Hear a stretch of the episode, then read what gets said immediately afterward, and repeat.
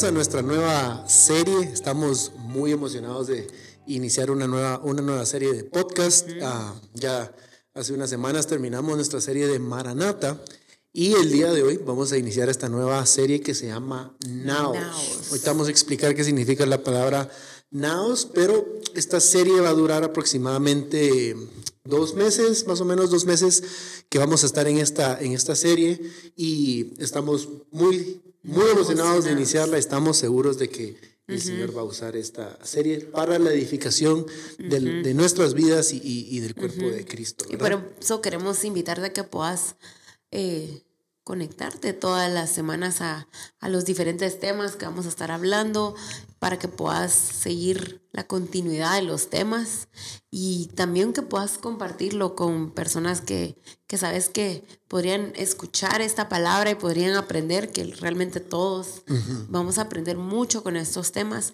Entonces compartirlo para que más personas puedan crecer en conocer al Señor Jesús. Así es. Bueno, como decíamos, esta serie Naos que estamos iniciando el día de hoy eh, es una palabra eh, griega y significa habitación santa. Habitación santa, ahí en pantalla va a aparecer la palabra, cómo se escribe, también ahí en, pantalla y en la descripción de este video, de este podcast, puedes encontrar la, eh, el link para las notas de lo que vamos a estar hablando durante todas estas sesiones, ¿verdad? Entonces, si quieren, vamos a ir al primer versículo. Tenemos bastantes versículos que queremos utilizar el día de hoy. Así que vamos a leer Colosenses 1.26. Y dice el misterio que había estado oculto desde los siglos y edades, pero que ahora ha sido manifestado a sus santos, a quienes Dios quiso dar a conocer las riquezas de la gloria de este misterio entre los gentiles, que es Cristo en vosotros, la esperanza de gloria. Entonces, aquí, ah, ¿qué está pasando? Colosenses 1.26 está hablando de un misterio, ¿verdad? Es un misterio que está siendo revelado, un, misterio que dice que es manifestado. Y si leemos detenidamente, vemos de que este misterio está siendo manifestado a un grupo específico de personas y está siendo manifestado o revelado a los gentiles. Y dice aquí que quiso daros a conocer las riquezas de la gloria de este misterio. ¿Cuál es el misterio? Ahí el final del versículo 27 dice que es Cristo en vosotros la esperanza de gloria. Entonces nosotros eh, vamos a iniciar esta sesión número uno hablando mucho acerca de este misterio que fue revelado a los gentiles, lo vamos a estudiar y vamos a, enamorarnos de este misterio, porque Él nos ha permitido a nosotros eh, tener el entendimiento, eh, se nos ha revelado a nosotros como gentiles, Cristo en nosotros, nuestra esperanza de gloria. Y esa es una promesa muy linda porque entendemos que, que, el Espíritu Santo habita en nosotros, por ende Cristo habita en nosotros y vamos a comprender más de lo que significa esa, que Cristo, que, que el Señor Jesús sea esa esperanza de gloria, que el, que el hecho que Él habite en nosotros nos permite tener esa esperanza de gloria. Entonces, eh, vamos a estudiar este misterio juntos y vamos a aprender mucho porque sabemos que el Señor nos quiere revelar. Y su palabra dice que, que nos, que, que, le busquemos, que clamemos a Él. Clama a mí, yo te responderé de su palabra y te revelaré y te enseñaré los misterios. Entonces tenemos que clamarle al Señor que nos revele y nos enseñe este misterio de que Él es la esperanza. Entonces, cuando Cristo es formado en nosotros, obviamente, se despierta esta esperanza que se está hablando acá. Cuando Cristo es formado en nosotros, nosotros entramos en un proceso de transformación. Entonces, vamos a irlo viendo por, por pedazos.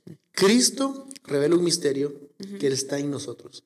En la medida que permanecemos en Él, Él permanece en nosotros, dice la palabra, nos lleva a ser transformados y la transformación de nuestras vidas a través de la persona de Cristo se pone como, eh, bueno, el producto de esto es una evidencia hacia las demás personas de que Cristo está transformando mi vida. Entonces, otra vez, permanezco en Él, Él permanece en mí, dice la palabra. eh, el misterio va, es Cristo en nosotros, me lleva a ser transformado y la transformación produce evidencia. Se pone en evidencia que Cristo está haciendo algo en mi vida.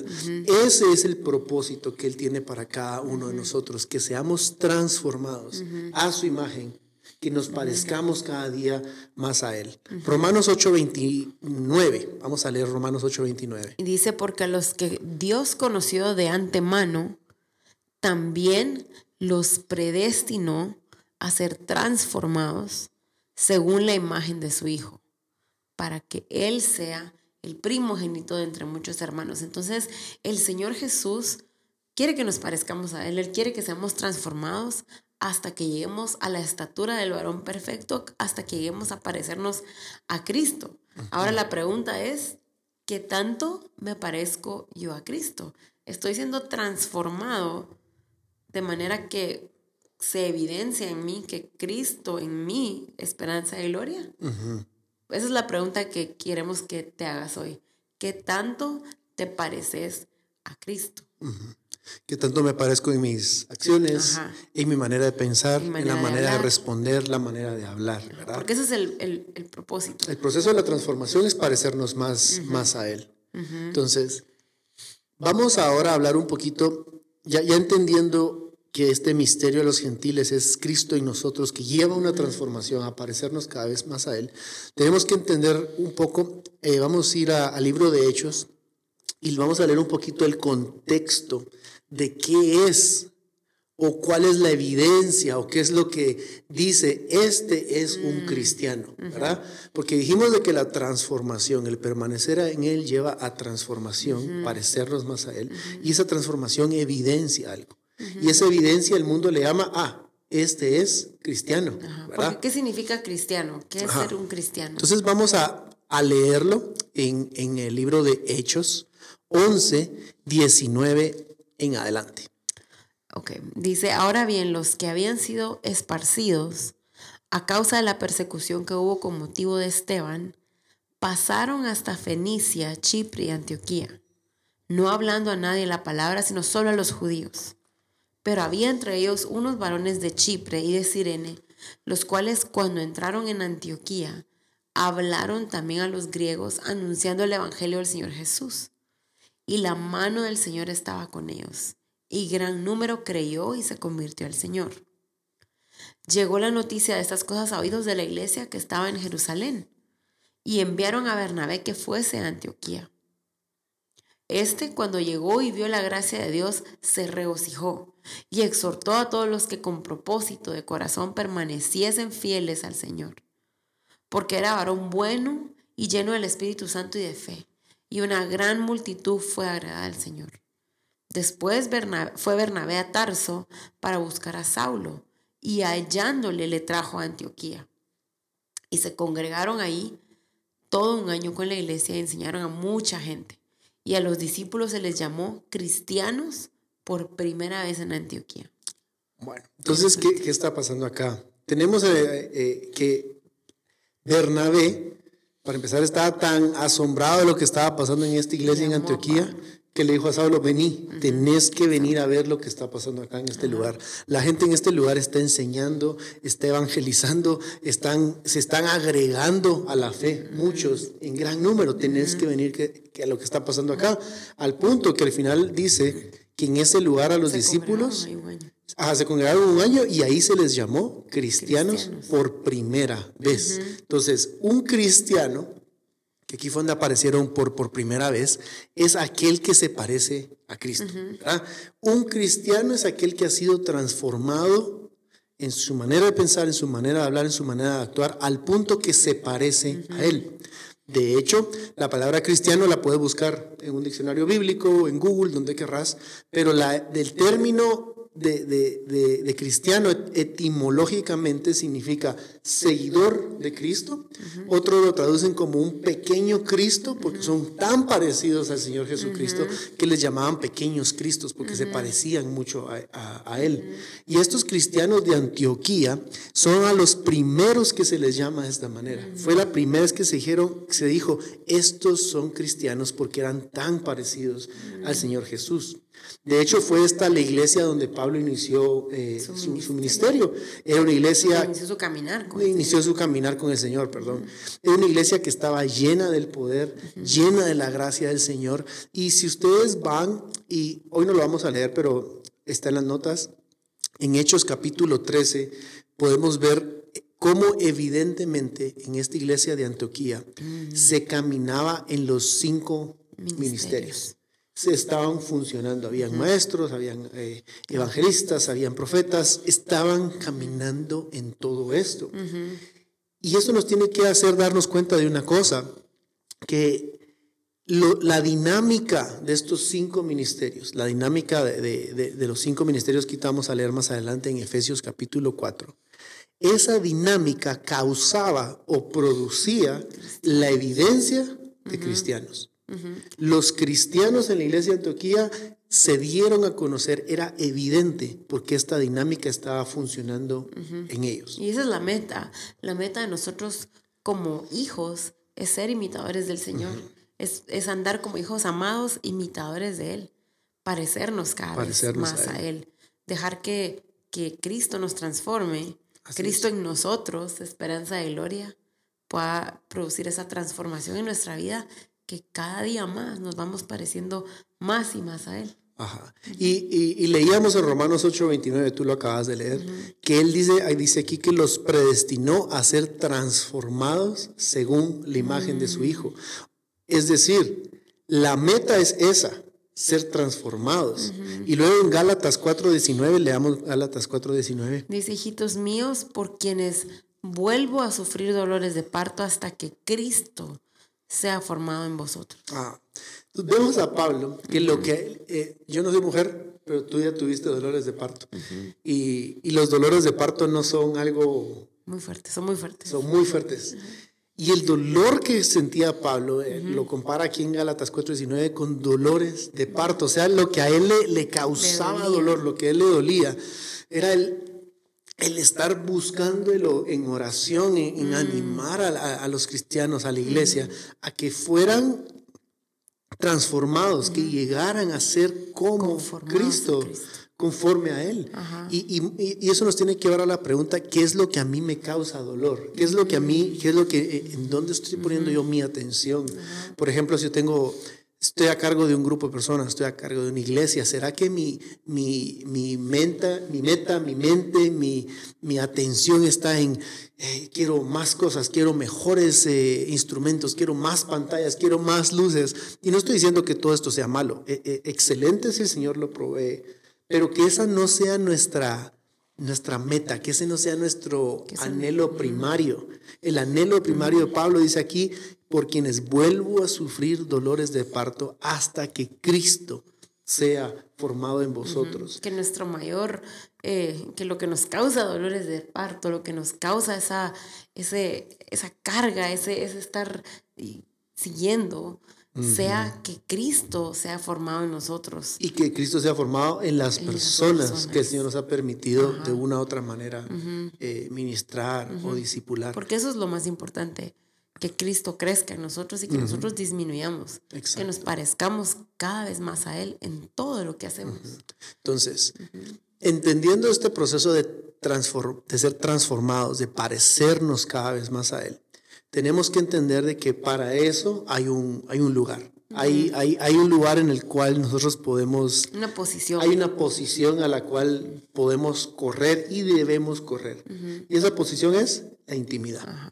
La intimidad es el lugar donde podemos ser transformados por su poder. Y eso lo vamos a repetir otra vez. Yo creo que la, la posición que nos permite llegar a parecernos más a Cristo o el lugar donde tenemos que estar para convertirnos en cristianos o en realmente parecernos a Él. Dar esa evidencia. Ajá, es la intimidad. Ahí es, el lugar donde nos tenemos que posicionar. Entonces, en la medida que yo mantengo esa posición, en la medida que yo constantemente voy a ese lugar, yo cada vez que vengo comienzo a ser cada vez más y más transformado. Cristo en mí, mi esperanza de gloria. En la medida que yo vengo a ese lugar, a esa posición, como tú decías, soy transformado, afectado por Él al punto que digo, wow, Él es mi esperanza. Y comienzo a poner mi esperanza en Él. Y encima de todo, cuando comienzo a ser transformado, mi vida comienza a ser una evidencia de lo que es ser un cristiano y lo que yo ahora aporto, lo que yo ahora hablo, lo que ahora yo le digo a, los que me rodean, se convierte también en una esperanza para ellos, porque comienzo a contarles de la esperanza que yo tengo, en dónde la tengo puesta, porque el cristiano va a contar, va a dar testimonio de, las cosas bellas que está experimentando con él. Mm, y entonces en 2 Corintios 3:18 encontramos cómo hacer para posicionarnos también en esta en este lugar de intimidad. Y dice, pero nosotros todos con el rostro descubierto, contemplando como un espejo la gloria del Señor, estamos siendo transformados en la misma imagen de gloria en gloria como por el Señor el Espíritu. Entonces nuestra posición es contemplamiento. Nuestra, nuestra, nuestra posición es estar en el lugar de intimidad, viendo a rostro descubierto al Señor. Y de esa manera estamos siendo transformados de gloria en gloria. Si yo me posiciono en, una, en un lugar de devoción al Señor, de adoración, de oración, de, de comerme la palabra, de leer la palabra, estoy en la posición correcta para poder ser transformado. Así es. Entonces, eh, como tú bien decís, 2 Corintios 3:18 habla de, esa posición. ¿Cuál es? Es contemplar al Señor. A rostro descubierto, dice aquí, ¿verdad? Entonces, la, posición correcta va a ser una posición correcta de, devoción, una posición de adoración, una posición de sujeción a Él, de respeto, de obediencia, ¿verdad? Teníamos un ejemplo de eh, Adán y Eva, ustedes lo pueden leer en Génesis. En el momento que ellos pecan, en el momento que ellos fallan, cuando el Señor vuelve a aparecer, les hace una pregunta. Y no les pregunta, ¿qué hiciste? Porque Él ya sabía lo que habían hecho, Es Dios, Él lo sabe todo. La pregunta es, ¿dónde estás?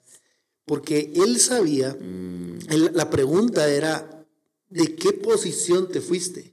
Te había dado una posición, la posición era a la par mía, caminar mm. junto a mí, estar, como, como dice 2 Corintios 3, 18, estar con el rostro descubierto contemplando a Él. Ellos tenían esa, esa posición, pero en el momento que ellos se van de esa posición, el pecado entra.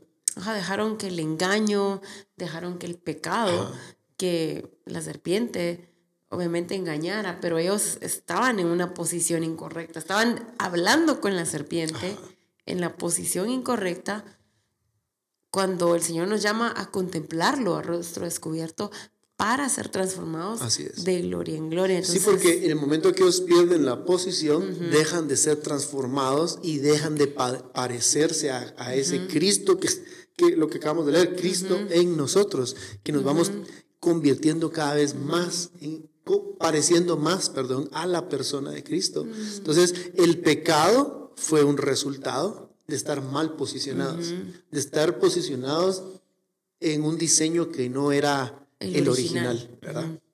Y ahora, ¿cómo, cómo hacemos? Ahora, ahora, después de haber entendido que cómo podemos ser transformados, de entender la posición, de entender que el Señor nos llama a estar en ese lugar de intimidad, ¿cómo hago para poder llegar a eso? ¿Cómo llego a ese momento, de, a ese lugar de identidad? Así es. Entonces hablemos un poco de eso.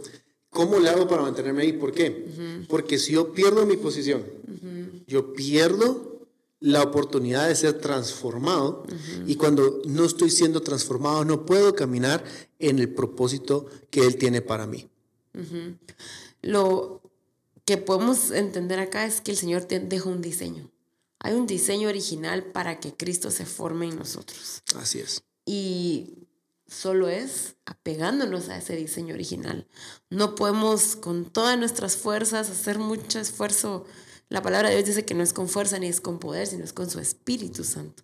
Y para eso vamos a leer Efesios 4:11 al 16, que dice, y él mismo constituyó a unos apóstoles, a otros profetas, a otros evangelistas, a otros pastores y maestros. Aquí estamos hablando de los cinco ministerios, a fin de perfeccionar a los santos para la hora del ministerio. para la edificación del cuerpo de Cristo hasta que todos lleguemos a la unidad de la fe y del conocimiento del Hijo de Dios, a un varón perfecto a la medida de la estatura de la plenitud de Cristo, para que ya no seamos niños fluctuantes llevados por doquiera de todo viento de doctrina, por estratagema de hombres que para engañar emplean con astucia las artimañas del error, sino que siendo siguiendo, perdón, la verdad en amor, crezcamos en todo en aquel que es la cabeza, esto es Cristo. Entonces aquí vemos en Efesios 4:11 el diseño original. Vemos cinco dinámicas y le estoy llamando cinco dinámicas o cinco funciones, le podríamos llamar. Ah, aquí se habla de eh, pastores, maestros, luego se habla de apóstoles, evangelistas, ¿y cuál me faltó? Y profetas. Y profetas, ¿verdad? Lo que nosotros tendemos a hacer por lo general, lo que la iglesia tiende a hacer por lo general es a idolatrar uno de estos cinco títulos, ¿verdad? Agarramos estos cinco títulos o agarramos uno de estos cinco títulos y hacemos ídolos de, las personas que están funcionando en una de estas diferentes áreas. Entonces, no son títulos para exaltar a las personas, sino son dinámicas que la iglesia es un diseño en el cual la iglesia debe caminar. es, una infraestructura, se podría decir, para que la iglesia pueda interactuar unos con otros y que todos, todos, todos, todos seamos transformados. Si se dan cuenta, dice ahí, el versículo 11, a fin de perfeccionar a los santos para la obra del ministerio. Luego dice, para la edificación del cuerpo de Cristo. El cuerpo entero es edificado, es mm. perfeccionado en esta dinámica. Mm.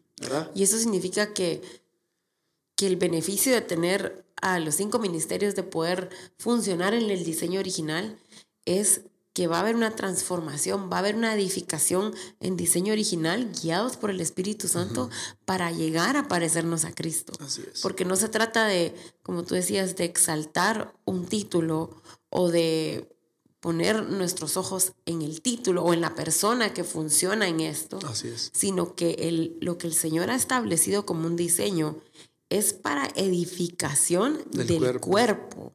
Eso es muy, muy interesante porque no es para nosotros. Es para el cuerpo. Es para el cuerpo. Por ejemplo, uno podría decir, bueno, yo, yo soy maestro, yo soy pastor, o yo soy eh, profeta pero no soy evangelista, ¿verdad? Que alguien más haga la tarea de evangelismo de la iglesia. Porque yo no puedo. Cuando el Señor nos llamó a todos ir y predicar por todo el mundo.